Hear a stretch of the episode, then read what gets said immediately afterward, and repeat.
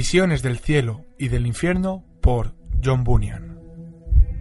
Capítulo 2 Más allá del sol y las estrellas.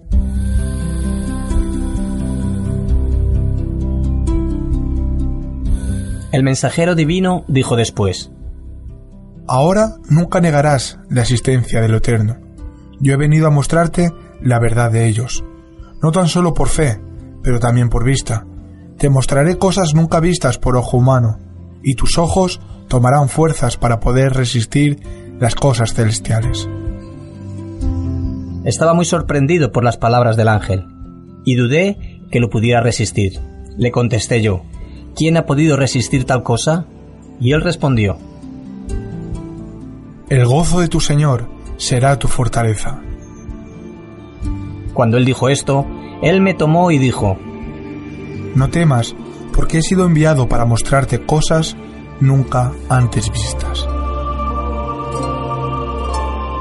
y antes de yo darme cuenta, me encontraba yo muy lejos de la Tierra, la cual parece ser no tan pequeña.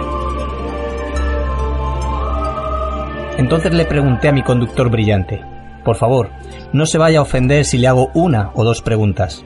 Él me contestó, Habla, es mi trabajo. ¿De qué quieres saber? Porque yo solo soy espíritu ministrador, enviado para ministrarte a ti y a aquellos que heredan la salvación. y luego respondí, por favor, oriéntame de ese lunar oscuro que se ve allí abajo, que parece hacerse más y más pequeño acorde a que nos vamos retirando, y lo veo más oscuro ahora que estoy más cerca de la luz. Mi conductor respondió, Ese lunar que ahora se ve más oscuro y despreciado es el mundo en el cual has vivido hasta hoy.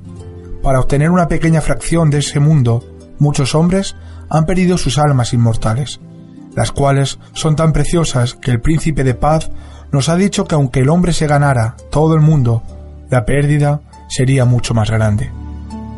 Por el hecho que has estado ascendiendo más y más alto hacia el cielo, el mundo te parecerá incluso más pequeño y más insignificante. Y representará lo mismo a todos aquellos que hayan superado en la fe y emergerán sus corazones sobre él. Si los hijos de los hombres pudieran ver el mundo exactamente como es, no lo codiciarían como lo hacen ahora. Pero también están en un estado de oscuridad, y lo peor de todo es que ellos aman el andar en las tinieblas. Por eso, el príncipe de luz vino y habitó entre ellos, y les mostró la luz verdadera. Y aun así, ellos se inclinaron a las tinieblas y no quieren ver la luz, porque sus obras son malignas. Entonces le pregunté, ¿qué son esas multitudes con figuras oscuras que vuelan sobre el mundo? Estaba yo muy temeroso de ellos, pero miré que cuando mientras pasábamos, por ahí ellos huyeron. Quizás no pudieron resistir tu resplandor. Y él me contestó, Ellos son ángeles caídos que por su orgullo y rebelión fueron echados del cielo. Ellos vagan en el aire por decreto del Todopoderoso.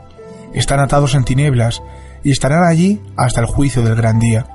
Ellos tienen permitido descender al mundo, tanto para el juicio de los elegidos y para la condenación del malvado.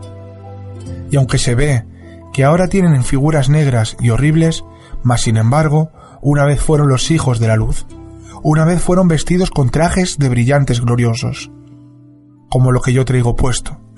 Por eso perdieron esto, a pesar de que fue el resultado de su propio pecado voluntario, están llenos de ira y odio contra Dios, siempre bendito, cuyo poder y majestad ellos temen y odian. Dime, le dije, oh bendito conductor, ellos no tienen esperanza de ser reconciliados con Dios de nuevo después de un periodo de tiempo, o por lo menos algunos de ellos? No, en lo absoluto, están perdidos para siempre. Fueron los primeros que pecaron y no tenían tentador, y fueron todos a la vez arrojados del cielo.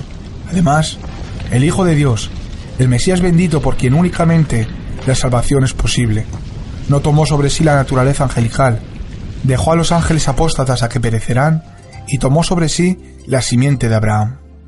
Por esta razón, ellos tienen tanto odio en contra de los hijos de los hombres, porque para ellos es un tormento el saber que los hijos de los hombres son hechos herederos del cielo, mientras que ellos están condenados al infierno.